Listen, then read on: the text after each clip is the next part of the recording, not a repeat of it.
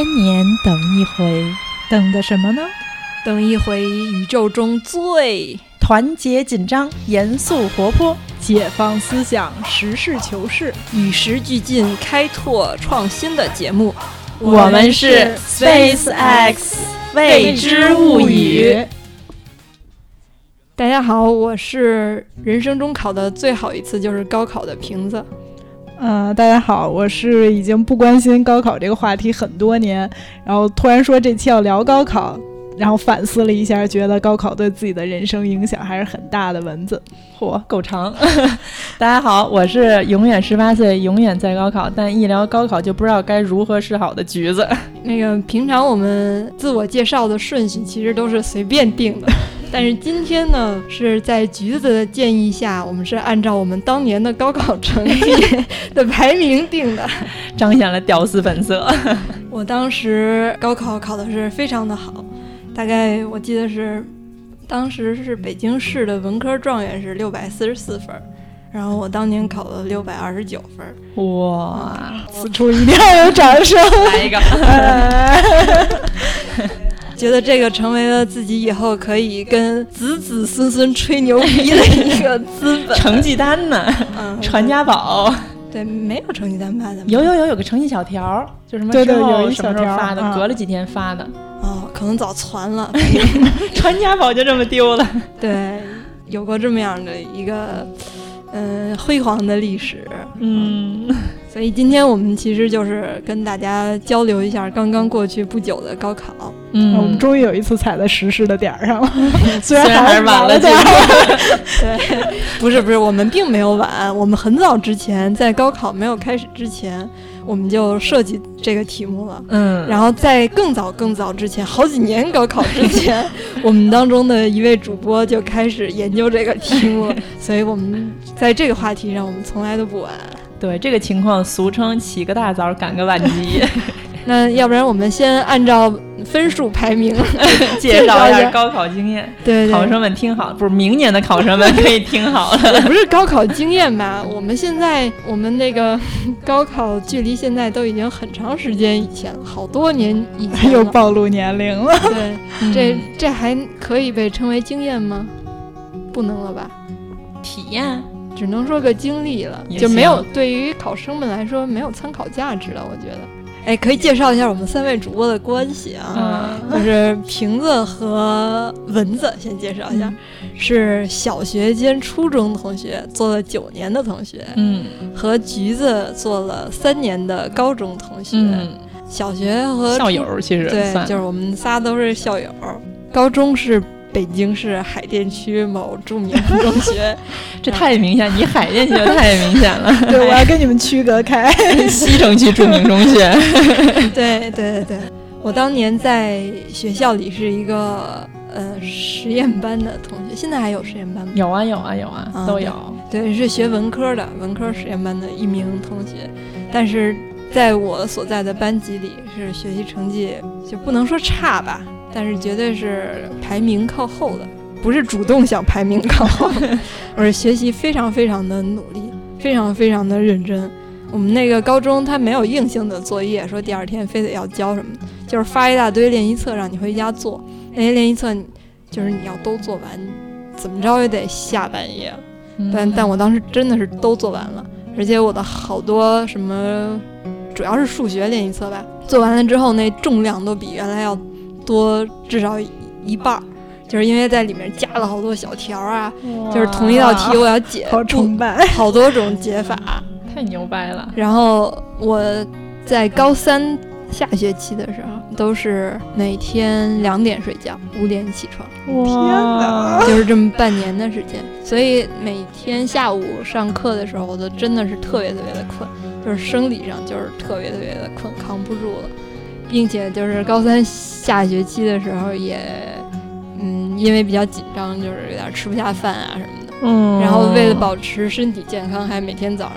跑两圈什么的。哇。反正就是过得特别的苦。所以现在无论有谁说北京考生参加高考特别容易，我真的没有办法认同，因为我自己的这种高考的经历是比很多嗯外地参加高考的高三考生。还要苦的。嗯，但当时我就是，现在回想起来是感觉是一叶障目吧，嗯因为当时我们上那个学校，我所在那个班级的同学都太优秀了，基本上就是我们当时是区里排名嘛，嗯每次我们班排名是什么样，我们在区里面的排名就是什么样。哦所以我我其实是我在跟是不是九万还是十万当年北京嗯同时参加高考的考生在竞争，但是我认为我就是在跟我们班同学竞争，嗯但我就是觉得我竞争不过他们，所以只真的是直到高三第一学期结束，我还觉得自己可能考不上大学，并不是说我考不上好学校，我是真真儿的以为自己是考不上大学的。所以就是在准备高考之前报志愿的时候，因为觉得考不过他们就放弃了，这样远离他们，觉得那个。离开他们的主要的一个措施就是离开中关村，因为我们的同学肯定都是在中关村的几所最好的学校。当时我们认为最好的学校就是北大、清华和人大，嗯，但是其实人大并不是在全国范围内所有的省市的人都认同嗯人大是仅次于北大、清华的学校。嗯但是至少北大、清华，我当时都是觉得自己是绝对没有任何可能考得上。然后人大之所以没有报，也是因为觉得我们班几个成绩特别好的同学都报了人大，所以我就说，我连他们都竞争不过，我怎么可能竞争得过来自于全市和全国的这么多考生呢？我说，那我就有多远逃多远吧，真的是一种逃避的心态。所以选择了上海的一所大学，然后上海那所大学在前一年的录取分数线其实是非常低的，大概只有五百三十分儿吧，还是五百三十多分儿。嗯然后我当时报了之后，整个人就放松了，觉得毫无压力了，考上那个肯定是没问题的，带着一种非常轻松的心态参加了高考。说明心态还是非常重要。对，嗯。然后高考的时候，其实我听成绩的时候，我们当时是不知道现在什么样，我们当时打电话，对对对对，然后他一科一科的给你报。我记得那天早上特别早就起来，因为知道那天出成绩，五点多就起来，先洗了个澡，沐浴更衣，然后打电话准备听成绩。他那个成绩就是一个冷漠的女生，对，还说特慢，听着特着急。嗯对，然后一科一科的给我报，报完一科的时候，我都没有觉得这个成绩就是特别高，出乎我意料的。嗯但是最后加起来那个成绩是出乎我意料的，每一科都没有出乎我意料，其实就意味着我每一科都考在我自己正常水平范围之内。嗯，但是最后呢，总的成绩加起来就是挺高的，然后我真的挺惊喜的，就说明我第一次这种综合性的考试没有失误，之前真的是某一科会有重大失误，所以就是分数没考。然后我高兴完了之后就又非常的冷静，因为我知道我们，我不知道现在什么情况，我们当时还有三模，三模的时候我考了呃六百三十多不是。发了卷子回家做吗？没有，我们当时都是在学校是吗嗯我们也没考过。嗯，然后我们班最高考了六百七十多分儿，哇，所以就是说，我觉得我当时考了六百二十九分儿，我觉得我们班同学应该都已经考到七百分儿了吧？嗯可是发现并没有，嗯我当时在我们班好像就是考了第四名吧？嗯，然后那个六百四十四就是你们班的吧？不是不是，那是东直门中学的，啊，嗯，就是我们东直门中学这么牛逼呢？他们就那年出了一状元，他们整体的成绩并没有多好啊嗯，对对。嗯嗯，结果就是考了一个出乎意料的好成绩，快乐的度过了自己人生当中的第一个大的关卡儿。嗯，这就是我的高考的经历。哎，我还想再介绍一下我为什么选择上海的那所大学。嗯嗯，这个有一个非常有趣的故事。嗯，就是我高高三第一学期、第二学期中间不是有个寒假嘛？然后为了督促自己在这个寒假好好学习，远离电视和网络，当时虽然没有这么沉迷吧，嗯，但是也是需要远离的，就搬到了家里新买的房子，就什么都没安，就有个书桌、有个床的那种。嗯然后那儿有书架的，书架上有书，就成为我的那个休闲方式。平时我这个人吧，基本上不怎么看书，然后那里面有一本书呢，是一本禁书，叫做《上海宝贝》。然后哦这本书的作者叫做魏慧，他是那个复旦中文系的。嗯当时我就看了这本书，就想起来世界上还有这么一学校，又暴露了。对对对。然后我就想，哎，那干脆就上这儿吧，就是这么选的学校。好，我的经历讲完了，换你们了。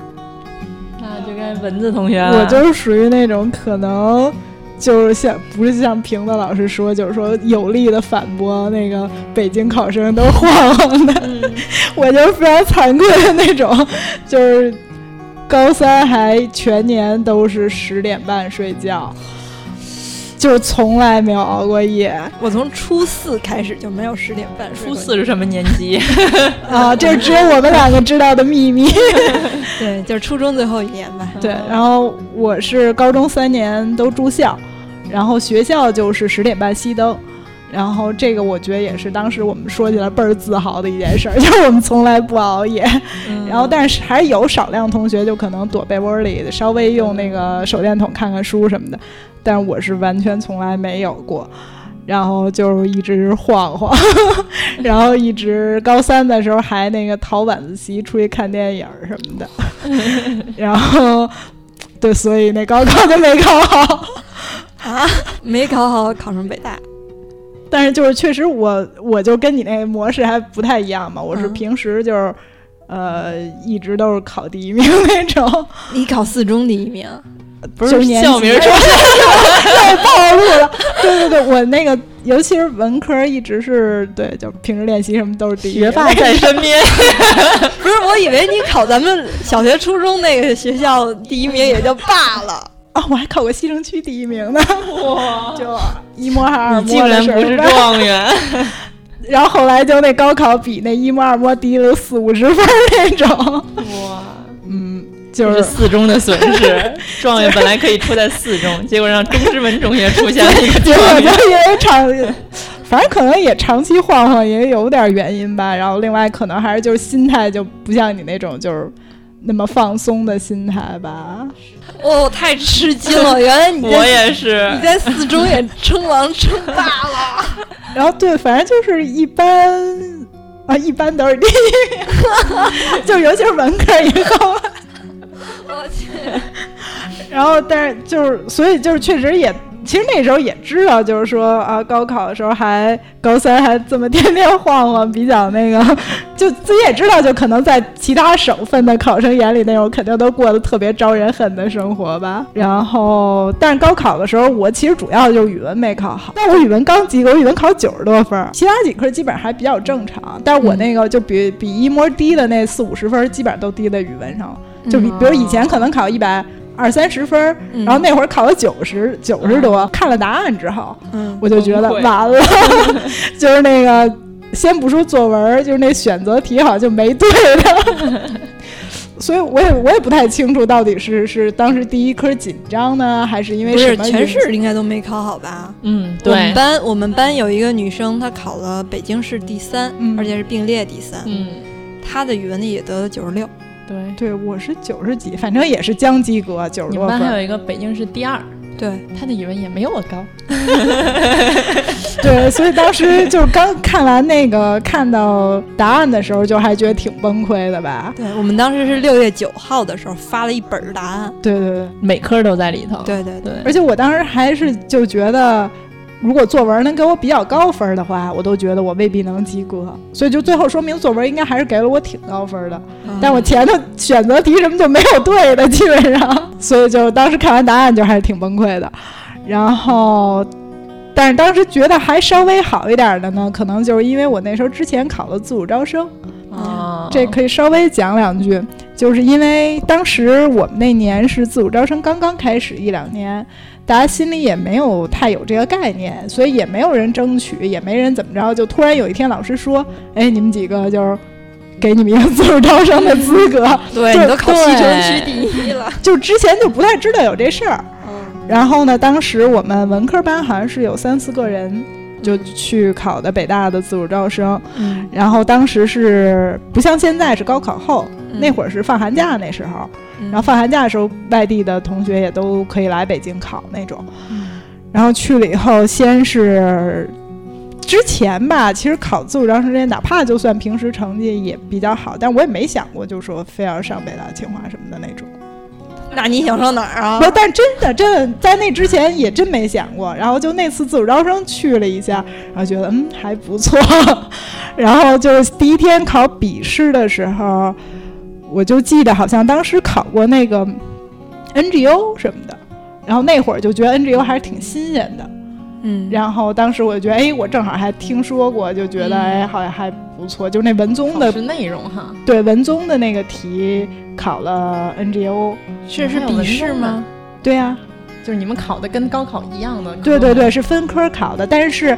好像是一次，就是你没有高考那个时间那么长，可能就比如说三个小时把这四个全考了。哦然后题目难度呢？跟高考题目难度会笔试的那部分会比高考稍微活一点吧。哦，但是就是也不是说那种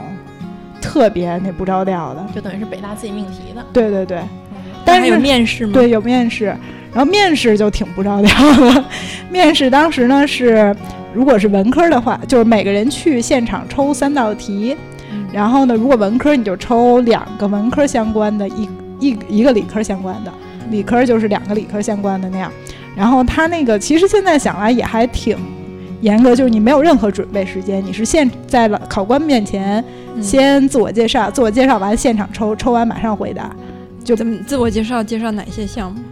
就是你随便说，没有那个你自己就可以稍微编两句自我介绍那种。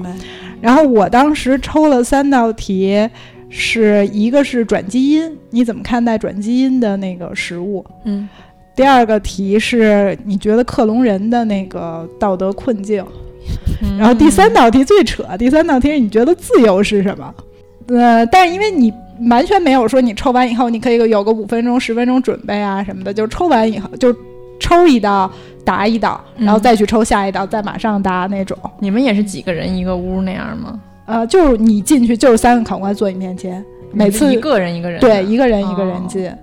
然后我就记得我当时那个自由是什么的时候，还说了，就是说既有什么政治上啊什么的这些言论啊，什么这，嗯，行动啊，什么什么这自由。然后后来当时还想起来，还说了那些什么，就是你精神上的这种自由啊什么的。然后就当时还比较自豪的是，那个还说了那个。就是那个基斯洛夫斯基的那个红白蓝的三部曲的电影，然后其中蓝色那部不就是自由，就对应的是生活。但当时出来我就觉得特别扯，当时就觉得说，哎，一方面就觉得，哎，自己那个临时临场还能想起这种什么文艺片儿来，就又有点小自豪，但又有点觉得说，啊，我要因为这个就是那个，比如考上北大这事儿太扯了，就是，嘿呦喂。就对，当时就觉得，就是说自主招生这事儿挺不公平的。嗯，虽然就，对啊，就觉得说，呃，大家都跟那好好学习，然后我就跟那晃晃看电影，然后最后看晃晃看电影的事儿还拿出来说，然后还就是你能觉得说，一方面自己小窃喜，就是说当时还能想起这事儿来；另外一方面就觉得说，这这绝对不是说人人当时都有这个条件和机会的嘛。对，所以当时就觉得说啊，这事儿挺不公平的。嗯，就觉得这个制度的不不公平，把你放到了一个尴尬的境地。你当时的感觉是？对，就是你一方面觉得自己又小窃喜，也觉得自己可能是受益者，但另外一方面就觉得这这必然不是一个人人都能享有的东西。嗯，而且我就觉得当时就他问我什么自由是什么什么这种，我当时就觉得说。嗯，就这里头的可操作性的就是空间太大了，就老师可能跟你一言相合，就也许给你一高分，也许老师看你不顺眼，就你想这种题又没有任何标准的，那你觉得可不可以理解为一个公平的制度，就是让所有人都会觉得自己自得其所，然后都可以舒舒服服的面对自己获得的这个地位的这么一种制度呢？嗯，会有一点吧，嗯。然后，所以我当时就觉得说，你说这东西，比如说，嗯，我记得我当时我还有其他同学跟我说，就是说，呃，其他人抽的题目就有什么电视机为什么是方的，不是圆的，嗯，一类的，就大概这种。像那年的报纸上报道过这道题。对对对。然后我当时就觉得说，你说，比如说他能临场反应的特别快，然后能反映出这些，是不是说明，比如这孩子可能也许素质比较高什么的，也能说明一定的问题。但是就是说，感觉，嗯，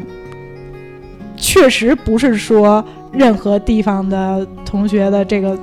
你获所获得的资源都能让你去面对这种问题嘛。嗯那你可，而且我就觉得说，像这种东西，它不是说你其他地方，比如说经济发展啦，或者说怎么样，你就能解决的这个问题。嗯这不是说一个简单的，就是说给他教育资源就能解决的问题。嗯，所以，那我就觉得这就更不够公平了。那你当时也没有拒绝呀？对我当时也没有拒绝，我承认我当时也还还小窃喜了呀。那对，那你当时为什么能够获得这个自主招生的资格？你知道吗？你们抢了吗？没有，当时就是说是就是说平均成平时成绩好，大家根本都不知道有这事儿。对就是，在跟我说你，在跟我说你有这资格之前，我也完全不知道老师，比如说在选这个人啊什么，我也完全不知道有这事儿。嗯然后就突然有一天跟你说啊，你你去考考吧，嗯，就是这种感觉。哦，你们想知道今年自主招生的题目吗？他们考的一个是抗日神剧，你怎么看？啊，我不看。没时间看。对还有一道题是三个词儿：新常态、大数据、互联网加。然后让聊聊这三个词儿是什么意思，然后他们之间是什么关系？嗯，嗯，我觉得跟你们当年那风格好像不太一样。对，是吧？而且我们当年因为就感觉可能刚开始，所以就感觉也没有扣着任何时事啊什么的这种。你说那个也是咱们当年那段时间的时事啊。克隆人嗯现在、现在完全不提提了对对，嗯，而且我觉得其实你们当年那个确实还有很多深的可聊，就是还是一个就是很有哲学层面上意义的东西，都是很大的话题，确实能考察出来一个学生的深度。如果他有的可聊的话，对，从这个出题方向也能看出我们国家现在的这个意识形态的一些变啊，化。我觉得这完全就是这回的这个题，我觉得完全是一个时事，然后政治导向，以及就是说你的这个嗯，应该算是什么呀？就是应用层面的知识积累吧。对对，嗯，没有什么思想深度之类的。对对对对对，然后再说回高考的话，等于就是后来考上，知道这个就是说考上这自主招生之后，他就是会降低二十分的分数线嗯。然后后来就觉得说啊，既然都降了分数线了，那就还是报一下吧。然后那时候也还是会相对更放松一点吧，嗯就有这个和没这个肯定不可能一点区别都没有。嗯整体我觉得当时可能包括语文考那么不好，可能一开始还是有点紧张的。之后就没出分的那阵儿，当时就觉得很崩溃，就觉得啊，那个有二十分估计也考不上了，所以当时还是做好了去上第二志愿的心理准备的。嗯，那那你做过复读的准备吗？没有，嗯还真是，对我还真真没嗯想过，真的。而且因为就觉得说。这一年过得还挺挺轻松的，要真复读肯定过得特煎熬，就不想嗯再、再来了。对，那最后你也也是圆满的，是上第一志愿的专业吗？是。专业也是第对对对一志愿。，就是反正就是最后看起来，虽然语文考了九十多分儿，但是整体还是还六百，考了六百零四吧。啊，我记得你考了六百一十多分儿。咱们是不是也得说分儿吗？没有没有没有。对对，反正就是就是就是也够了当年北大的分数线，然后再加上后来因为反正还有那二十分，所以就没太我就没太再关注就每个专业具体那个专业是多少分。好像我们那个专业也是够的，我们那专业就分儿挺低的。那我觉得我是唯一一个真的面临了，就是如果大家来看，确实应该面临要不要复读这个选择，但我也仍然没有想这个选项的这种情况。而且我觉得当年我的经历，我觉得可能我的经历比较能鼓舞屌丝群众们吧，因为我觉得，我觉得可以从中考开始说。我觉得从中考，我觉得应该是我第一次，就是说，嗯，对这种大考试有理解、有有有感受的一个经历吧。我因为好像咱们那年是是不是第一年还是第二年取消小升初的考试的？好像是第二年吧，电脑对。第二年，对对对，所以当时上中初中的时候是没有考，然后所以中考当时考的时候，我觉得就其实特别特别的懵懵懂懂的，就觉得好像，嗯，怎么着我都应该是能上我们自己学校的，虽然老师都觉得我肯定上不了。然后我当时就是一模到二模和二模到，因为当时一共有两次模拟嘛，嗯然后二模到中考，然后每一次都涨了一百分儿，然后就这样考进去。而且我觉得这个过程在我看来是理所应当的，我觉得就是我出多少力，它涨多少分儿。所以我当时上了高中之后，我就觉得我对学习是一点儿心思都没有，因为我觉得这是一个我完全可以控制的游戏。我我当时的感觉就是，我高三学一学，就这点儿东西肯定能拿下。所 所以我高一高二完全生活在校外。然后用一个我最近还才刚刚见到的老师话说，他觉得他觉得我当年是特别特别潇洒，特别特别那个就是就是好像很坚定的有自己的那种信念的一个一个学生。虽然我当年也没那么觉得吧，但我当年确实也觉得你是一个很潇洒的同学。嗯，对，反正我当时是觉得，嗯，天不怕地不怕，并不觉得这个学校就是。我生活的环境并不觉得它能约束我什么，嗯，反正我觉得基本上学校的所有的规则我都打破了一遍的那种感觉。虽然并不是说刻意的，而是觉得就是完全没觉得任何东西应该约束我，嗯。然后，但是我觉得这种状态我并没有能保持到高三，因为到高三的时候我知道这个游戏我是要玩的，而且我当时还是很清楚，就是说如果我自己不考上什么东西的话，家里没有任何。资源能帮我，因为其实当时我觉得学校里还是有很多同学，可能也是挺坑爹的。他他们在就是班里啊、学校里都会说他们家长已经做了什么动作了，然后怎么怎么就没问题了，然后就而且都是挺明摆着的。很多人是有这种资源的，所以当时我是觉得这些资源我们家肯定是没有。所以就是如果真的是上大学，肯定就是得靠考。所以我觉得大概从高二升高三，咱们好像是补了课吧，当时。嗯，反正我觉得从那个时候开始，我觉得还是有点认真学了。其实从高二第二学期，我觉得就已经，嗯，至少我觉得让我做的事儿，我基本上是按底线完成了。我觉得之前我是一个，我是一个一辈子没有做过假期作业，然后在高中基本上也是从来不做作业的这么一个同学，好帅气。与此同时，我介绍一下，就作为橘子高中同学的瓶子，大概。有好几年过年就是寒假，嗯，我只休过三十、初一、初二三天，剩下的所有时间都在做假期作业。哇，我觉得我当时就是作业从来不写，也从来不交，然后日常的时候也是基本上不不写不交，然后到考试的时候，我就记得我们当时因为平时统练考的难，尤其是高一，然后就是所有科都有的时候，所以我们最后的期末成绩就是出最后成绩单的时候，成绩是给大家开方程十了。但是开方程式之后，我高一还是有没及格的科目，就可见高一我都在干嘛。因为我觉得理科可能确实是你不学就是一点戏没有那种的。然后因为高二的时候不是要会考嘛，所以当时会考的时候这些都学了，然后当时也都是顺利的拿到了全 A。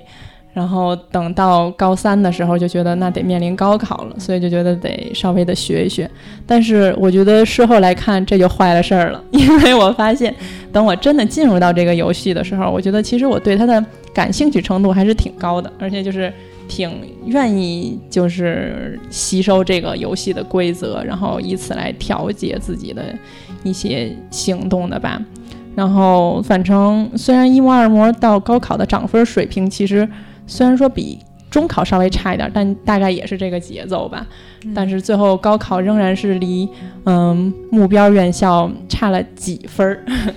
然后这个几分儿其实背后的客观原因其实可以特别的多。比如说当年高三那年，当时其实是生病了，而且是比较重的病，但是当时不知道，因为就也没去也没去医院。我觉得我就是比较木讷的那种。然后以及当时发答案的时候，然后。我翻了翻，然后发现数学的那个第一道还是第二道大题就是简单题嘛，就是一道数列题，然后我完全没看见，然后那道题是七分，那面我就直接翻过去了。我记得当年数学特别简单，一出来我觉得你一百四了，太容易了，我连我这种的最后一问都做出来了。然后，但是最后出分的时候并没有一百四，而且反正综上，我觉得各种我当时的感觉就是说，如果这一些小插曲有一个当时没有出现的话，那我就是上了我的理想院校。然后理想院校就是人大，然后所以当时人大是差了几分儿，当年是差了四分儿，所以没有上人大。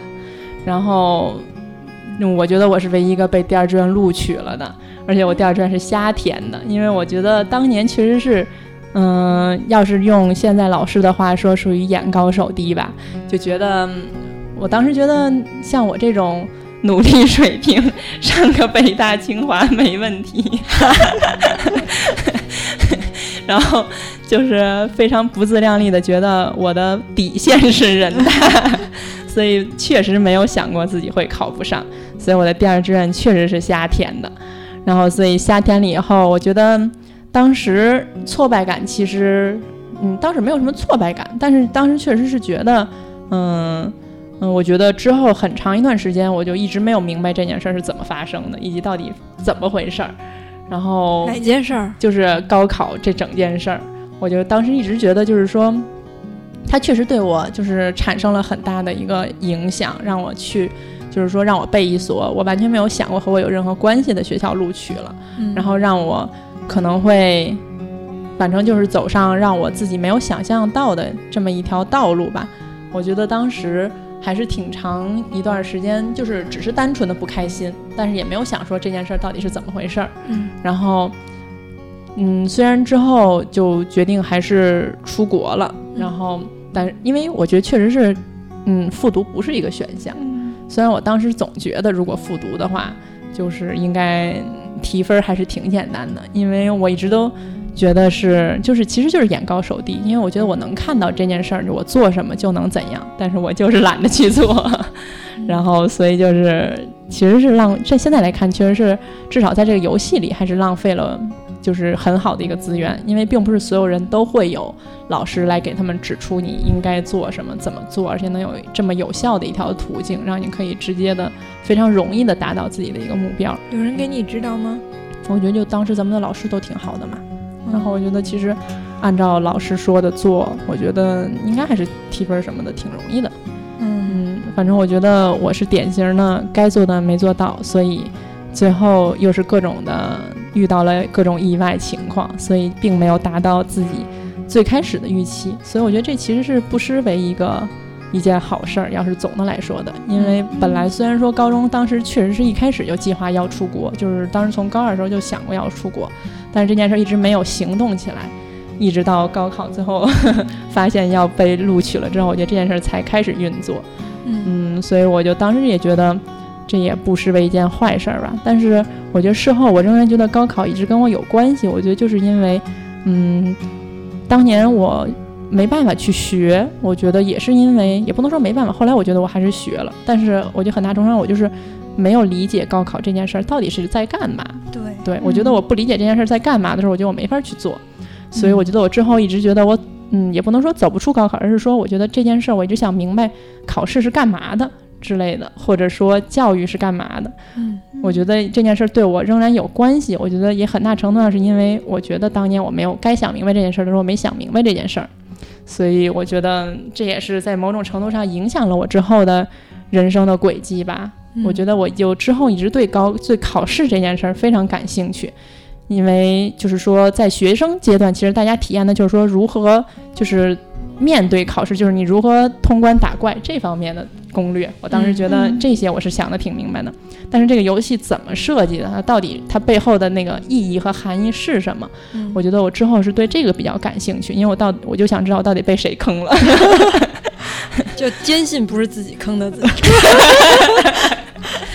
我坚信我跟那个坑我的人是有分歧的，我就是想知道这分歧出现在哪儿了。嗯，对，所以。嗯，我后面的人生就跟这件事儿有非常大的关系。譬如说，我当时最开始学的是历史嘛，嗯，然后我第一个硕士读的是中世纪史，但是我当时其实并不是说多喜欢中世纪，只不过因为中世纪的欧洲就是当代大学出现的这么一个嗯时代，然后以及最开始出现的考试，就是咱们当代用的这个词儿也是出现在那个年代，然后所以我就想知道，它最开始考试这个东西被嗯西方。这种就是在西方诞生的时候，它是一个什么意思？因为我觉得中国就是这种科举啊什么的，就是当时觉得自己是耳濡目染，但是事后如果再反思，就是从这种更多的史实上了解，可能自己知道的也不是那么多。其实，嗯，但是当时就是想的是，我要先知道，就是因为。咱感觉咱们当今的社会就是对西方学习的特别多嘛，所以就特别想知道这个这个考试啊之类的这些舶来的现代的概念，它是当时怎么产生的。所以我当时最开始那个历史的中世纪史的论文就是做的考试，就是做的中世纪大学的排名。然后后来觉得这个东西历史很难解释，很多时候需要社会学的理论，所以就换了社会学。然后做社会学仍然是做教育社会学，仍然是做的这一套。然后但是就是做的，嗯，当代的这么一个现象吧。然后一直一直到回到母校来做研究，我总我就是觉得，第一天我就去回去做田野的时候，我就走在那个中心花园儿，我们有一个花坛，然后我就走在那个那个上面花坛沿儿上，我当时就觉得，我就是现在其实是在，就是我当时脑海中就一句话，就是解铃还须系铃人，以及我当时就感觉就是在我眼中的那个花坛那半边儿，就崖子的那半边儿和马路这半边儿，我当时就觉得我现在是走在一个就是过去和当下的一个分界上，嗯。然后我觉得我来就是来，嗯、不能说重新找到自己，但是找到自己同时，我觉得也要找到定义了我是谁的这个后面的这个体系。嗯。嗯，所以我觉得这个我，当我觉得我的研究做完了的时候，我觉得很大程度上并不是说我，嗯，当然可能这个想法确实是每个人可能做研究的，嗯、出发点不一样。就是我觉得我的出发点，嗯，最重要的一点就是。我终于知道了我是谁，或者说，我终于知道了我当年这个，就是说我能更好的理解和接受我自己的这个体验了吧。嗯我觉得这个可能是我的一个很重要的一个出发点。嗯然后，所以当我觉得这一切我可以平静的来面对的时候，也就是不久以前吧，我才觉得，嗯，就是我觉得我这个我这件事儿选择，就是说做这个选择是对的。以做什么及选择就是做这个研究的选择是嗯对的。然后它无论如何是有意义的，它至少对我是有意义的。以及如果我把我的故事可以告诉别人的话，我觉得一定是对和我可能有一点儿点儿相似的人，可能有一点儿点儿启发吧。嗯，哎，我实在是特别的感动，听橘子说自己的经历，因为我觉得就是一个人，无论在人生阶段任何阶段当中遇到任何问题，能够用十年左右的时间去坚持不对坚持不懈的求解，真的是特别特别难得的一件事儿。以及我个人，我觉得是比较傻吧，就是十年都没有想明白一件事儿。不是大家想明白就不想了呀，嗯，就放在那儿了。对，就是你还在努力去想这事儿，本身很感人，真的真的。对，然后、嗯。以及我自己，就是现在在看，或者几年，当时高考结束几年后再看高考这件事儿的时候，就是我根本就没有想过我为什么要那么努力的、嗯。那么努力的学习，就是回想起自己高考为了高考那么努力的学习这件事儿，就觉得很愚蠢，因为我觉得我是一个做任何事儿都很明白的人，我都知道我为什么要做这件事儿，但是我当时也好，包括现在也好，我都不明白自己当时为什么那么努力的做这么一件事儿。我从来没有想过它对我会意味着什么，我只是因为就是大家都很努力的去为了高考努力，我就努力。我并不知道这个努力能给我带来什么。像咱们第一期做节目的时候，我说我不办婚礼是因为我我思考过这个东西，嗯那比如说高考，我真的就是没有思考过这个东西，就是比如说像大家都办婚礼，我也办婚礼一样，就是大家都在努力高考，我也在努力高考。我有一个同事关系特别好，他也是嗯经历了不太顺利的高考，嗯然后进入了一个和他自己资质完全不匹配的大学，他也没有做其他选择，也没有复读。然后他在重新说起这件事的时候，就说自己高中的时候，他说自己傻，说那个想了好多别的，不明白为什么要那么努力的为了高考而奋斗。嗯，但是我现在，我每次听他说这个的时候，我都觉得自己当时特别傻，我就从来没有想过为什么我要那么努力的高考。嗯对我，我至今也有点不不敢面对这件我从来没有思考过就去 奋力去拼搏的这件事儿。嗯对，你觉得这个奋力去拼搏这个经历以后对你有什么影响吗？以后就它给我形成了一种惯性，嗯就是奋力去争取一些事情的惯性。就我大学之后念了一个在我们大学当中被称为四大贤系之首的一个专业，就是新闻系嘛。嗯但我仍然奋力的去 念，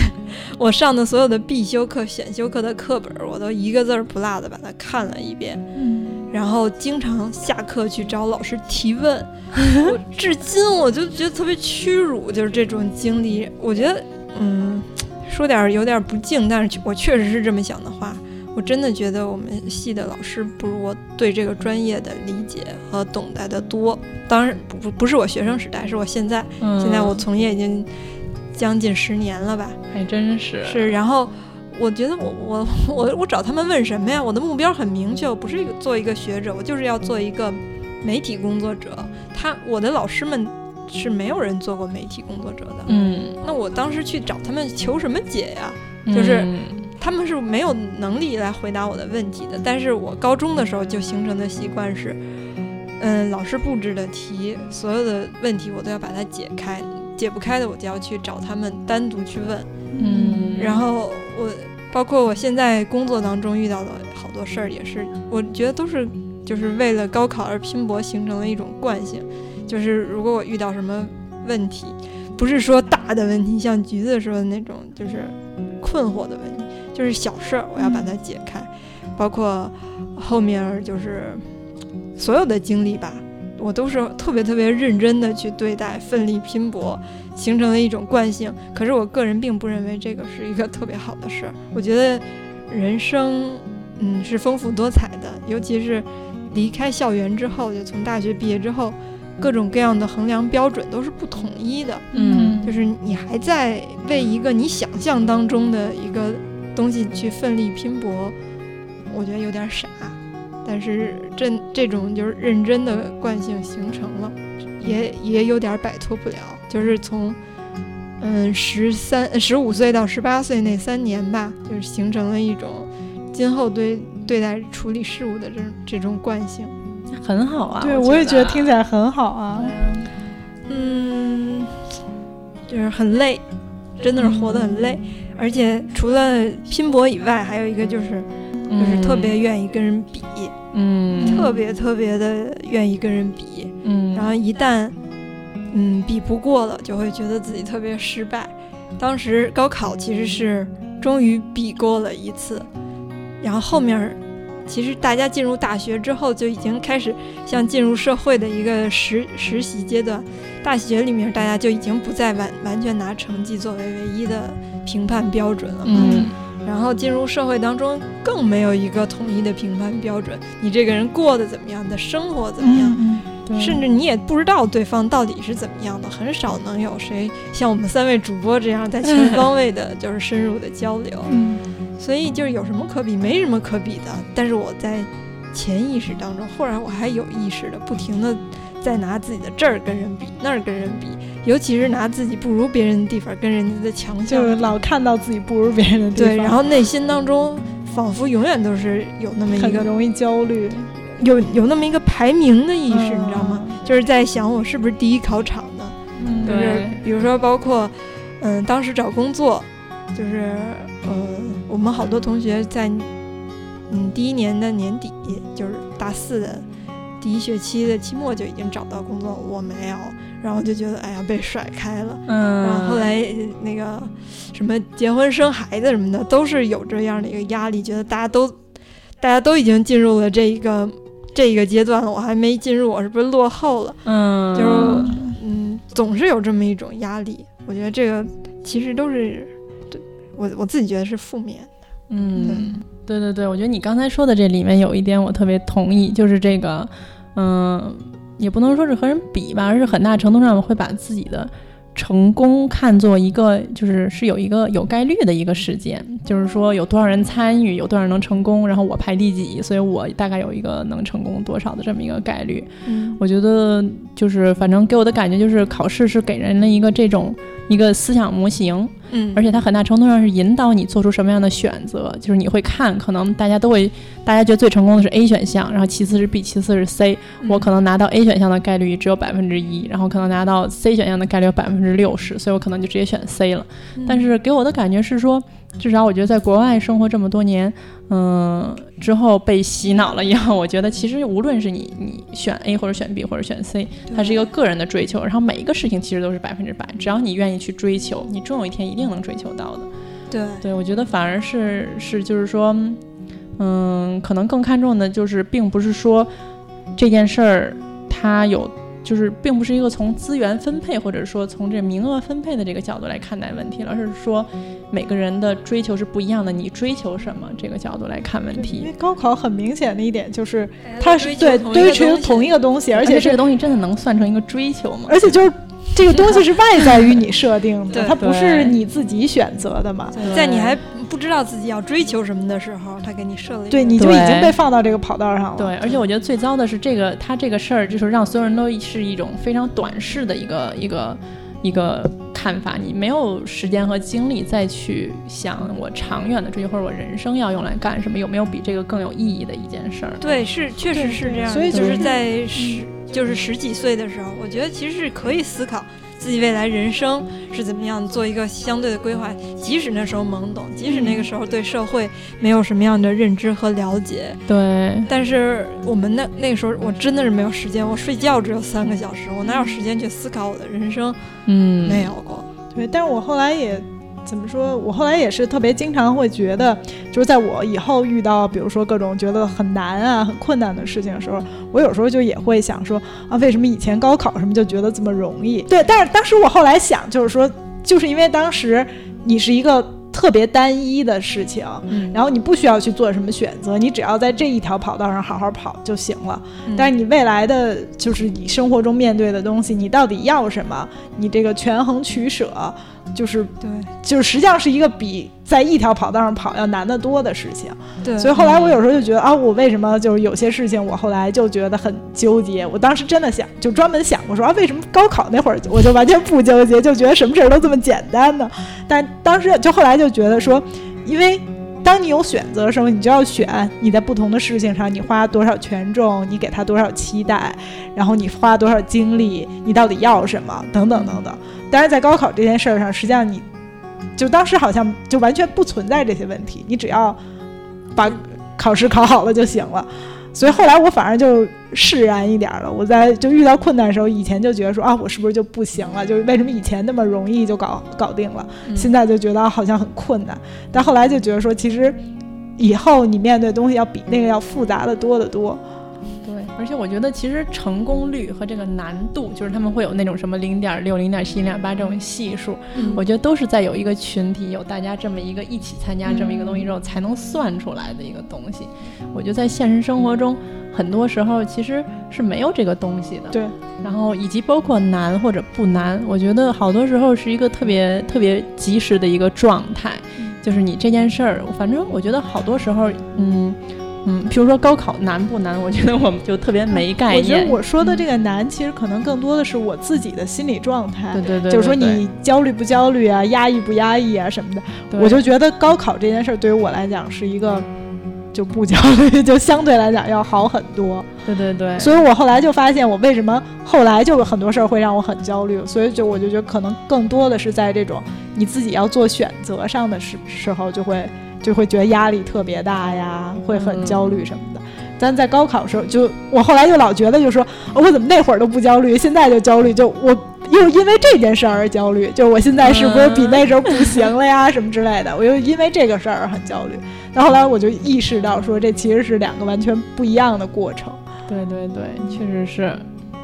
哎，我反而是并不是这样哎，我就觉得过了高考，我什么都能过。啊，我当时我后来就觉得说啊，这太扯了，因为我们高考的时候，可能老师也说过，就说你过了这个以后，你以后什么都能过。后来我就觉得，哎呀，我以后遇见每一件事都比高考难，就高考最容易。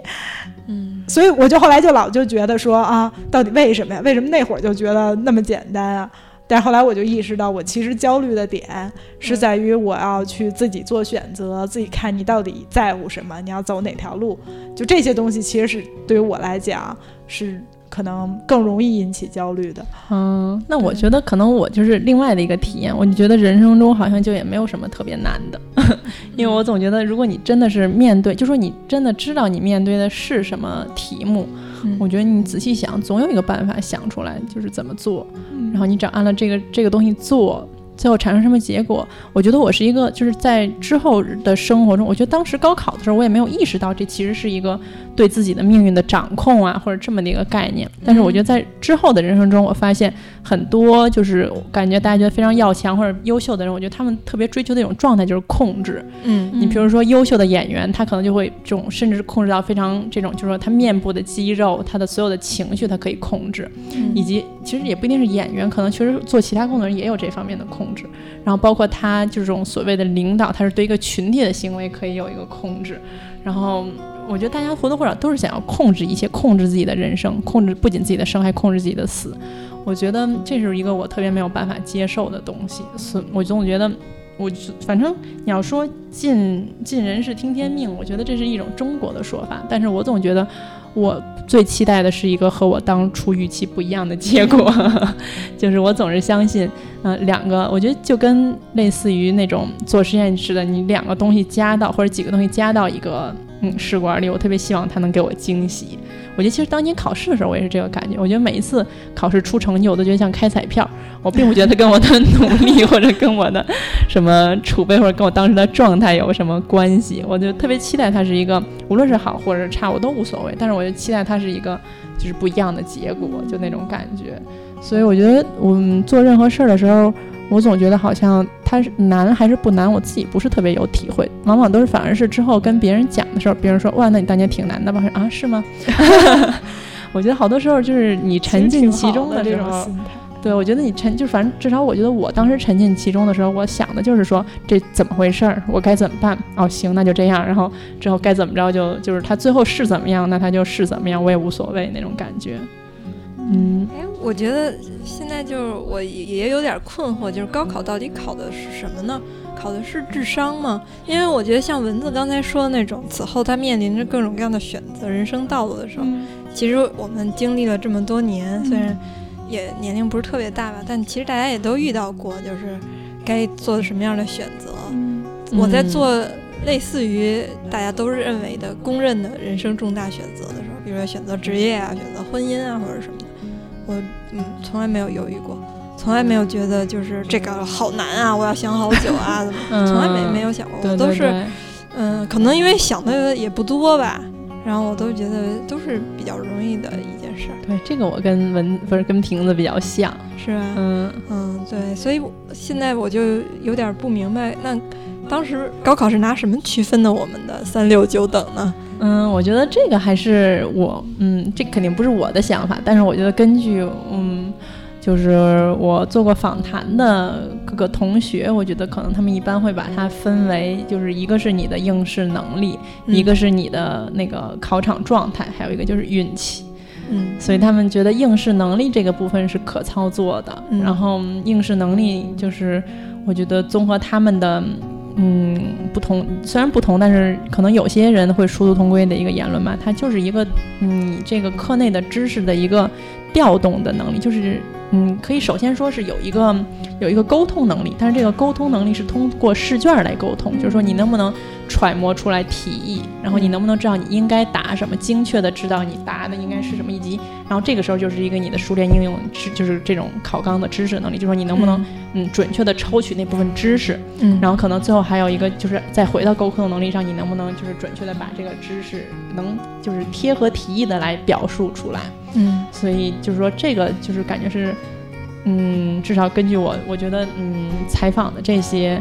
被访者，我觉得整个的过程，如果说是能力的话，很大程度上是这样的一个能力。所以，嗯，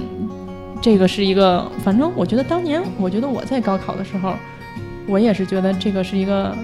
就是游戏规则其实挺简单的，嗯，然后在你每次考试的过程中。你就反正我觉得是每一次你都可以查漏补缺嘛，就你每一次，反正我记得我当时考试是做的一件事儿就是每一个错了的题我也不会看它，我就直接在旁边写这是考的什么，然后之后我可能之后会看一眼当时考的是什么，所以我觉得这个方法还是相对来讲比较有效的吧。我觉得基本上我每一次考试还是都可以保证自己多少有进步的，所以我觉得考的能力是什么？我觉得就是能不能。就是你玩一个游戏的时候，能不能看透这个游戏规则是什么的能力吧？嗯，有可能。对我当时就是觉得语文，其实我是把它看透了游戏规则，所以最后当所有人语文都没考好的时候，我语文也考得还挺好的。因为我我就是，嗯，因为我们所在的学校对于语文的重视程度不是很高，嗯，当时我就觉得我是依靠不了老师的嘛，所以我就是完全是靠自己去琢磨，主要是琢磨人家想让我回答什么。嗯我觉得这个事儿上，就是我也觉得我考不好语文是有原因的。我觉得我当时就是高三的时候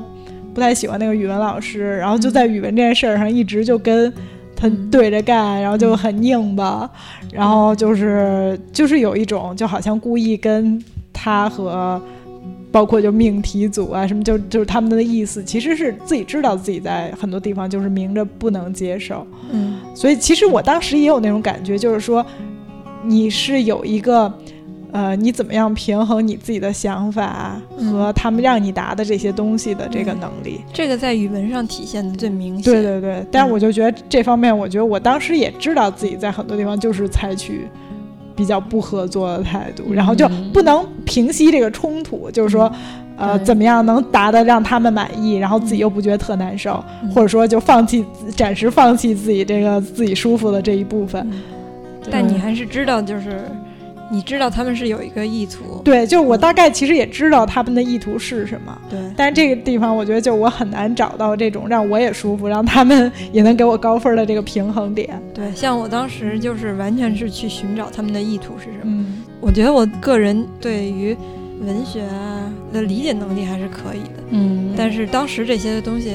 审美也好什么的都没有调动，完全就是调动了自己对于出题人的意图的把握。嗯，最后我觉得就是像橘子刚才说的那样，就是你掌握了出题人到底想要什么，嗯然后嗯，你给他就可以了。对嗯，对对对，我觉得我很明显就是说，比如说历史、地理、政治，我就能这一套就玩玩的很熟，嗯但是语文我就是始终在那儿拧巴。对，所以就是说嗯高考它还是一个考智商哈，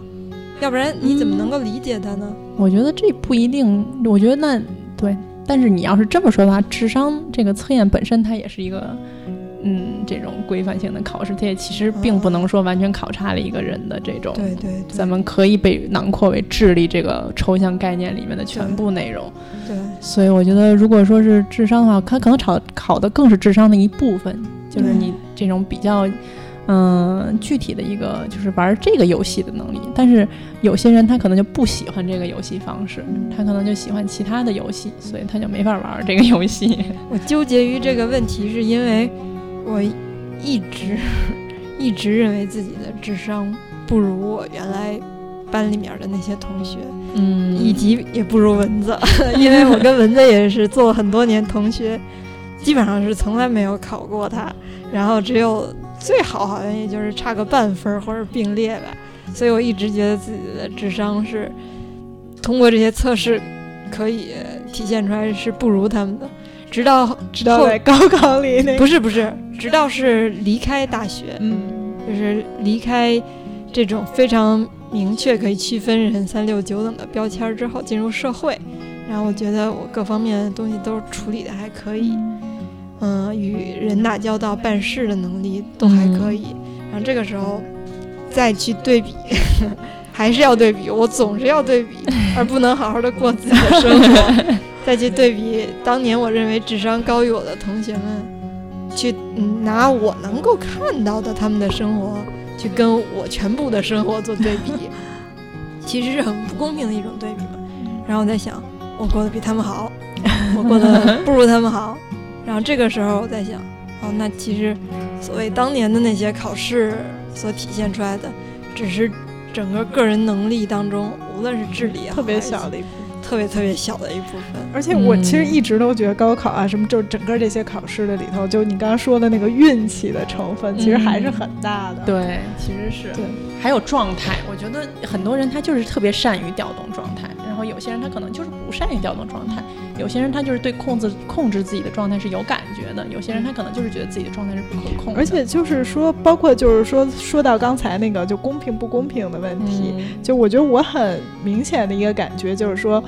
所谓那些说，比如说北京的小孩儿考的分儿低，嗯。然后他们就不会考试，或者说考的分儿高的那些小孩儿就光会考试，就光会那个，或者说死读书。我觉得得这些都特别扯。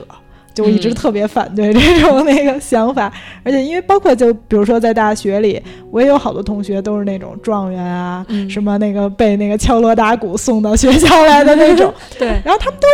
就是虽然分儿很高，嗯。但是都就是说除了学习，除了考试，都是很全面的人，嗯完全不是说那种光会死读书的那种人。对，对，然后我的很多，比如高中同学啊，就北京的这些考生，嗯。看起来可能没他们考试分儿的高的，但是在大学里，比如说有时候绩点也都很高啊，然后就是真正比如说到需要考试的时候，嗯。也都很会考试啊，嗯。所以我就觉得所有的那些标签儿都特别扯。但是不可否认的是，北京的考生在高考当中肯定还是就是有一定的优势的，对吧？嗯，对，我觉得这个努力其实也是一个相对的。就是你有多努力，很大程度上就是，毕竟它是一就是一个互相比的考试，嗯，然后你的努力也是在一个环境内的，就是你周围的人多努力，我觉得真正大家会觉得自己特努力，也是因为自己比周围的人还要努力的时候，才会觉得自己特努力。嗯，我觉得在你的努力程度并没有超过周围的人的时候，你也不会觉得自己是付出了多少，就是剥夺感其实不强，嗯，就是你不觉得我牺牲了更多的东西去来想要得到这个东西，所以我应该更更应该得到它。我觉得其实对于他们外省市的来讲，他们也是因为跟北京的比，他们觉得他们好像嗯牺牲了更多的东西。嗯，然后可是与此同时，我觉得我之前嗯其实挺傻的，没想到的一点是我跟嗯法国人说，咱们考试的时候，就咱们正常的上学时间的时候，在他们看来都是难以置信的，他们觉得学习时间怎么可能那么长？但是我觉得在咱们看来，就是已经，尤其是你比如说高一高二的时候。一点也不会觉得有压力，一点也不会觉得说就是太累了，或者说我们有多努力或者怎么这种的。嗯，你觉得会吗？我觉得会。就反正就是我觉得这确实是凡事就是比，但是我觉得最重要的一点就是你为这件事儿做出了多少牺牲，然后他对你产生了多少，就是说或者说。你为此做了多少违心的事儿？我觉得这个在某种程度上可能是一个，嗯，你为这件事做出了，就可以说多少努力的这么一个点吧，以及就是说这个到底公不公平？因为可能北京的小孩需要做的相对的牺牲要比较少，就或者说你自己个人的。嗯，家庭上啊，因为你像地地方上，他们可能为了上比较好的学校，所以他们就是只能是离开自己的家庭，然后常年的住校，然后接受这种军事化的管理。常年的住校，做了很多牺牲。对，所以我觉得你们确实是为了这件事儿，就是说你们的努力程度可能，就是说如果是如此来定义努力的话，你们的努力程度可能确实是也是不输就是外省市的这些小孩的。我觉得外省市这些小孩，他们可能也是对比了一些，并就是说啊，像我这种屌丝，所以他们觉得他们做出了极大的牺牲，却没有因此而得到他们追求的东西。反正我就是觉得，嗯，自己在进入学校也好，就是大学也好，还是进入社会也好，遇到了嗯，就是外地的同学们，或者说来自于外省市的同事们，并没有觉得自己哪里比他们差了。嗯，就是我觉得，所以就是说。嗯，高考它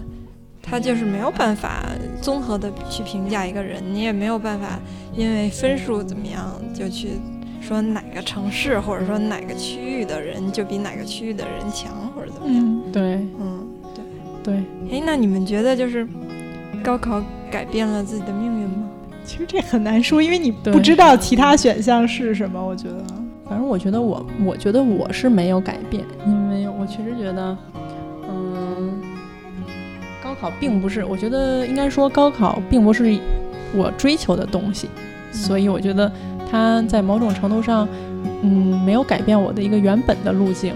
嗯，可能它确实让这个路径可能会有稍微弯曲的地方，或者是什么其他的。我觉得，嗯，高考本身没有让我对我自己的认识有什么太大的改变，也没有让我在做选择的时候更多的顾虑到它的影响。但是与此同时，我觉得。嗯，它改变了我这个人的很多的一个部分，是它让我会对考试，会对这些东西，对于排名，对于分数，对于这些游戏规则变得更感兴趣吧。我觉得我之之后让我觉得特别吃惊的一件事，是我进入到法国的大学之后，法国的大学不排名嘛，而且他们的大学的录取也是，就是就嗯，你只要申请，基本上就说你本地的人申请都可以上。所以就是什么人都有，其实，嗯，所以当他这个考试的分数出来的时候，我当时忽然会有一个非常强烈的需求，就是我自己去那个贴出来的排名，对，就贴出来的成绩单，我一个一个一个的数，然后记住了前三名的名字，并且记住了我自己是第几名。然后我觉得当时就是做完这件事儿之后，我心里忽然觉得好爽，然后之后就忽然觉得我是有病吗？然后当时的这个心情也是让我，就是让反正挺震惊的我自己。然后也是让我对这件事儿，对于高考对我产生的影响嗯非常感兴趣。对，嗯。其实我们这么说也还是因为我们是有局限的嘛。对。于一些农村的考生来说，那高考可能确实是改变他们命运的一件事儿。对，对，如果他没有考上大学，或者考上好大学，或者考离哪一个地方，对，他可能一辈子就是就是甚至就是打工对，度过，或者说当个农民。但是，其实现在我觉得这个相对要好一点儿，就是高嗯高校扩招，然后再加上我们的那个人口的 那个人口出生率的下降，使得他们成为大学生的这个难度降低了。嗯，但是我不知道那但是个大学以后就是说可能更容易对失业或者怎么样，对，我突然想起来了，前两年我看的一本儿小说，这本儿小说是武汉的，嗯呃湖北作协主席方方写的一本儿中篇小说，其实一篇吧，叫做《涂自强的个人悲伤》。嗯然后他其实讲的就是武汉是一个有 N 多所大学的一个城市，然后涂自强就是一个农村考上来的武汉的 N 多所大学当中的一所不太入流的大学的同学，他嗯、呃很努力，然后毕业了之后，由于他的大学不入流，专业也是万金油，然后他找工作是非常的困难。嗯然后他接下来面对的人生也是很惨淡的一个人生，甚至就是我因因为这本小说采访过芳芳，他说他其实想把涂自强最后的结局写得更加的悲惨，最后自己还是没忍心，但是事实上是有可能，即便是上了大学，甚至是到大城市上了大学，也也没有办法改变，在在我们现在这个社会也没有办法改变自己的命运。对，我觉得很大程度上就是也是我就是观察之后一个感想是，因为都还没有成体系的思路，但是我觉得一个感觉就是，其实整个的这个高考的过程，很大程度上制造的是大家对于这个制度的一个依赖，就是嗯大家对它给予了一个过高的期望，甚至是把自己的嗯命运或者说把自己是谁这件事儿寄予了一个嗯这种外在于自己的这么一个机器，对。然后而且大家觉得它就应该可以按照每个人所理解的公正来公正的运行，嗯，但是首先大家每个人觉得的这个公正的原则就不是一样的，对，而且其次每个人你到底最后成为什么样的人，很大程度上。并不是说这个机器给你贴了什么标签，你就理所应当的会变成那样的人。嗯。很大时候其实是更需要你自己来，来就是自己决定自己成为什么样一个人，来反思，来自己做出调整。但是整个的这个，我觉得从复习过程到最后，嗯，很大程度上就是在不断的剥夺每个人的自主性，而是说你要为了这个东西要付出更多，而且说你更更大程度上说。制造的是它的一个考试的一个权威性，我觉得包括说像我刚才说到的这个，就是你的这个与出题人的这种透过试卷的一个沟通能力，嗯我觉得它其实是一个非常间接的沟通，但这个间接的沟通最后达到的一个成果，就是说，你如果是人面对面的聊，或者说你有一个直接的沟通，即便是纸就是纸面上的，嗯，大家可以有商量，对吧？嗯我说是这么回事儿，你说是那么回事儿，哦，那咱俩嗯说不是，那可能是这么回事儿。但是你面对一张那种这种卷子的时候，他说了一遍，你说了。就是你只能给出一个答案，然后最后还得有一个对错的时候，这个沟通其实在某种程度上就是一个，就是中间遮挡了一层布帘儿，嗯然后这个布帘儿真正最后，我觉得制造出来的东西就是一个权威性，就是他最后告诉你正确答案就是这个的时候，你就只能相信他的正确答案就是这个，然后你只能不断的就是说，哦，那你说的是什么？然后我就是根据你的来做出一个调整，然后毕竟说是别人来决定正确答案是什么，你会不断的就是放弃自己的自主性，放弃说我觉得应该是什么，而是说你觉得是什么，我尽量的想说你觉得是什么，嗯然后以及这个过程只有老师能决定的时候，你的就是你当然就是应该跟着老师走，对吧？嗯然后跟着老师来复习，老师告诉你什么是对的，然后老师给你安排学习时间，老师给你安排学习内容。我觉得这整个过程就是每大家在不断的交出自己的自主性，然后每个人都会更加越来越依赖这个体制，然后所以到最后这个。就是这个制度，它告诉你你是谁的时候，你也会就是无偿的接受说，你会觉得这是一个正确的答案，你会觉得哦，那我应该是一个这样的一个人。然后，但是这个时候你会忽然发现，在你之后的人生中，你发现，呃，他说你是这样的人了，但是我怎么不是这样的人啊？我被骗了。对，所以我就觉得说，嗯我在以后哪怕我为选择纠结的时候，嗯我就觉得说，那虽然以前在高考的时候我觉得那么容易，后来我觉得可能那么困难，但是当、嗯我其实也是跟你想一样，就是说，当你当我最后最后觉得困难的时候，其实我是在觉得我是在慢慢，后来我意识到我是在慢慢找回这种自主对性，对对对，在进行自己的选择。对虽然以前那个东西对我不算难，但其实那时候我自己什么自主性都没有发挥过。对所以就是说，实际上虽然我以后觉得越来越困难，但是其实后来我意识到，这个真的是成长了。对对对对对对，我也是，而且我觉得我当时的这个冲击是非常惨烈的。从事后来想，因为我觉得在国内的这个学校的制度，它真的是给你创造了一个，就是说你像坐沙发一样，你后背有地儿靠，你手有地儿扶。然后到到国到国外的时候，就是你就是周围你就站着吧，你周围什么都没有，你什么东西你都得自己来。就是说，他的整个的这种教育的这种制度，反正至少我当时进入的那个具体的那个环境，是你没有任何可以依靠的东西的。所以这个时候，我觉得忽然你就会发现自己要怎么站，你就你就不知道怎么用自己的双腿站，你就你就偷偷的去看人的排名。对，我就觉得我得给自己做个椅子，这椅子坐多高，我得先研究一下。其实进入社会当中也是这样的。嗯，嗯对。但是我觉得慢慢的，你就会发现，其实空间无限大，你可以给自己做的那个椅子是，就是形形色色、各各种各样的。而且你就会发现，其实任何的制度你都是可以离开它的，嗯然后你都是可以，就是说有一个自己的一个一个选择的，而且就会发现之前它这个制度给你制造的这种的依赖性，就是对我就是觉得以前就像用你这个比喻来讲的话，就是说以前虽然在这个沙发里坐得很舒服，也坐得很容易，但是后来我还是觉得说，还是要你自己找一个最适合你自己的方式，这个才是最重要的。对对对，以及就是自己应该有一个自己的追求，应该有一个知道自己是谁，应该有一个自己真的觉得美好的东西，自己真的觉得舒服的状态，而不是说因为那个椅子是方的，所以我就想方设法把自己的屁股挤方。嗯对，所以就是说，我们今天聊的这个目的也是告诉，嗯，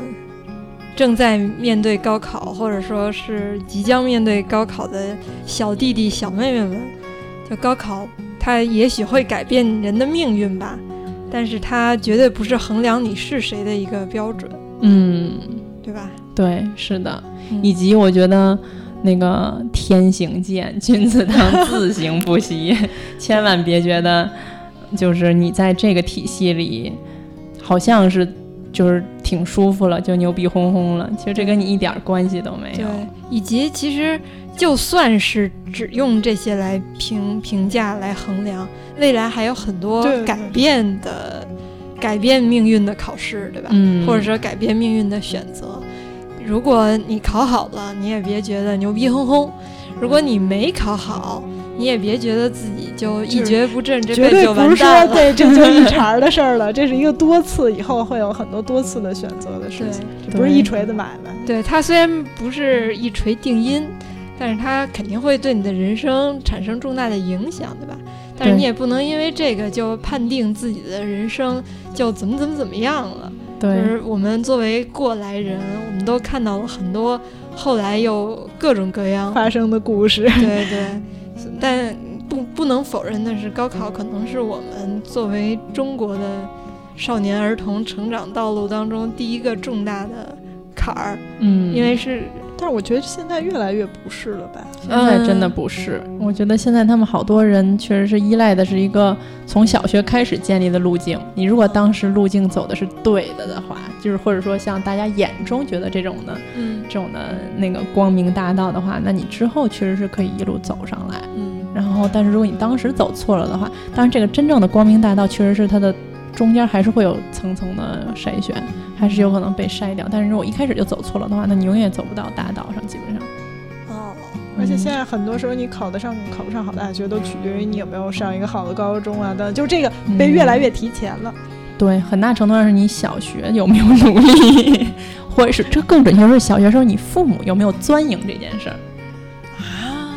啊，这其实是一个说起来很悲伤的事情，但是确实我觉得这当然了，我觉得对我觉得现在的社会资源比较丰富的人，他们确实也都不再玩这个游戏了。我觉得这就是为什么高考改革非常就是必要，而且非常紧急的一个原因。某种程度上也是高考改革会不会因此阻力就小了？就是某些那个特别的利益集团已经不玩这个了，所以至少虽然你们不玩了，就是也很不公平，嗯，但是就是说我们改起来也就少了一些阻碍呢，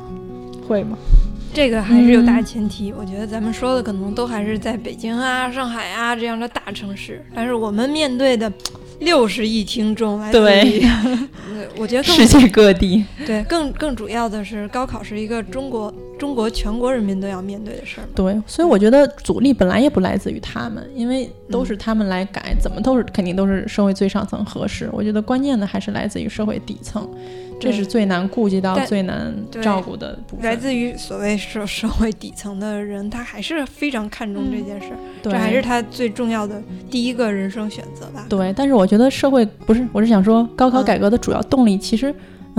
不来自于他们，而是来自于这个社会的最顶层的这批人，他们的出走才导致高考，而不是说对于底层的不公平导导致高考的改革。我刚刚说的是不是高考，或者想说高考改革？嗯所以我觉得核心就是说，其实。嗯，高考它的权威性还是树立在能笼络住社会比较中上层的这批人，而不在于能不能笼络住社会的这个中下层的人，因为他自己的这个自圆其说的方式就是，你如果在高考中不能成功，那是你努力不够或者你聪明不够。在某种程度上，你高考失败的时候，你是很容易自圆其说的。但是像你说的，嗯，根据你的经历是，就是在某种程度上你在体制中得到了一个，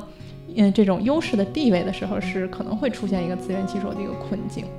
然后以及说，对，会有的。对，以及高考现在它就是像大家咱们刚才说的所谓考察的能力啊之类的这些，它已经不能够说服就是社会中上层来、来玩这个游戏了。对对，这个已经不好玩了，所以他才他才要改。我觉得这个核心思想是，他还是要笼络住这个精英阶层。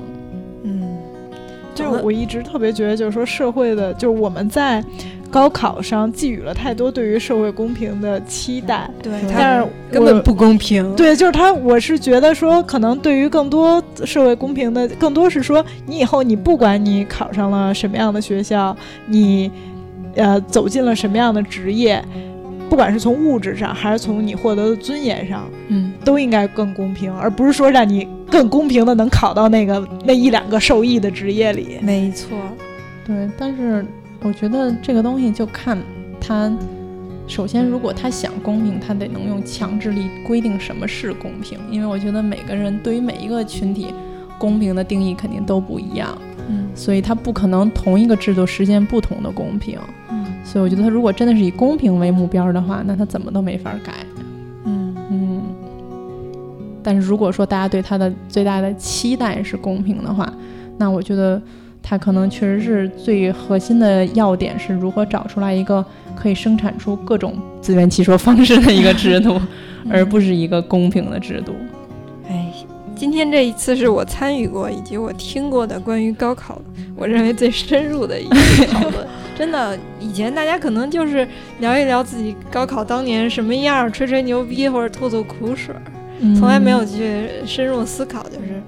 它是否公平。这个当然社会上有各种各样的讨论，我觉得都是扯，它根本就不公平。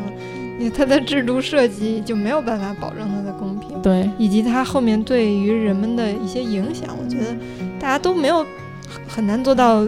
客观、理性、冷静的去反思它对我们到底产生了什么样的影响。对，我觉得这也是为什么我觉得我在关心高考的时候，我不关心，就是说非常政治不正确的时候，我觉得我不关心它是不是公平的，因为我觉得这是一个伪命题。嗯，我觉得我更多的关心的是它对人产生了什么样的影响，因为我觉得这是一个真命题，因为它嗯对人确实产生了影响，而且这些影响确实会导致大家如何看待这个高考本身，而且确实可以决定它往哪个方向变。好，那咱们今天要不然就这样。行啊，到点儿了哈。嗯，对对，差不多。好长时间没有跟大家安利我们的各种各样的联系方式了，呃，希望大家能够通过微博、微信，以及我们在各个网络平台、网络广播平台上面的留言功能跟我们加强互动、啊。哎，咱们要不要念两条留言啊？啊，对，有让我们这么感动的留言，对，其实我们都有看到哟。对，然后在文字找留言的时候，我再向大家重申一遍我们那个微博、微信的那个地址啊。微博是在新浪微博上搜索 “SpaceX 未知物语”，然后微信直接在公众号当中搜索 “SpaceX”。那个又粉又闪，像那个情趣用品商店的 logo 一样的标志，就是我们的。点进去跟我们互动。呃，先说就是喜马拉雅上有一个观众，还真的有参与我们的抢答，让我们非常的非常感动，嗯而且他抢答答案是对的。对，然后还有在荔枝上，我们那个特别惊喜的发现有。无名曰无名，这个听众说他每期都听，还有严子玲听众说他一直在听，让我们非常感动。就我们自己可能关注的电台都不能保证每期都听，所以就是在此一定要那个点名那个表达一下我们的感激之情，之情对对我们的支持。然后我们接下来也会更努力的制作这个节目，回馈大家。最后照例是选一首歌作为片尾曲。这次我们选的这首歌名字叫做《自由之歌》。这首歌的作词、作曲和演唱都是由一位和我们同龄的女音乐创作人完成的，她叫龚昭。龚昭和瓶子我其实是高中的同班同学，我们一起参加高考上大学。可是大学毕业之后，她没找工作，也没进入职场，而是选择成为了一名独立音乐人。如果说高考是人生面对的一次重大考验，那它也只是第一次。漫漫人生路长着呢，未来我们要面对的重大考验也好，选择也好，都还有很多。这首歌的高潮部分有两句歌词我特别喜欢：无所谓是错是对，此刻做自己才最可贵。不想哭，我想搞清楚，自由的人是不是最孤独？祝福大家在面对高考也好，人生中的其他考验也好，无论最终的结果是什么。都能够坦然的面对，理性的思考，相对自由的进行选择。低沉的鼓点，最不响亮却动次打次敲在你的心上。你穿着笔挺的西装，可你忽然尝到了自由的趣味。如果如果唱支歌，我你可能还会很难瞪我，可这不过是我的办法，假如皮囊之下。真正的我无所谓，是错是对，此刻做自己才最可贵。我不想哭，我想搞清楚，自由的人是不是最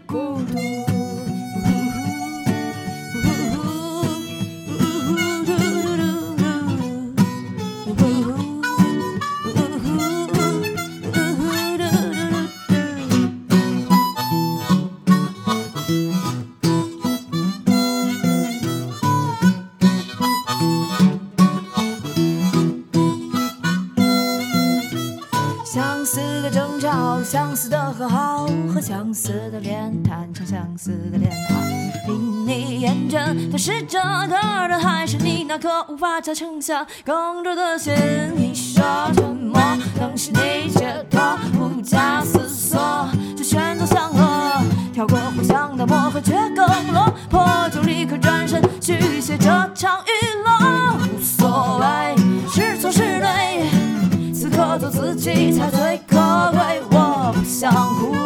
我想搞清楚，自由的人是不是最孤独？